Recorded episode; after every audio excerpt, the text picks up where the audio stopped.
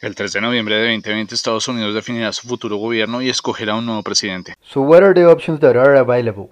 To re-elect Donald Trump, the most polarizing president of the history of the US, or to try to get back on the progressive track and support the Democrats led by Joe Biden, who will become the oldest president of the White House.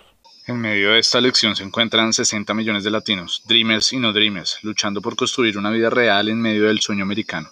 32 millones de latinos van a poder votar en las elecciones del 3 de noviembre, la minoría más grande de Estados Unidos en 2020. La pregunta es, ¿saldrán a votar? ¿A quién le darán su voto? Hello everyone, welcome to El Latin Vote Cuenta, a brief podcast made by Latinos abroad for Latinos in the US, a podcast to vote to make the US a better place for Latinos. Three issues in each episode, only from August 3rd to November 3rd. Bienvenidos al Latin Mode Cuenta, un breve podcast hecho por latinos en el extranjero para latinos en Estados Unidos. Tres temas en cada entrega, solo del 3 de agosto al 3 de noviembre. Welcome.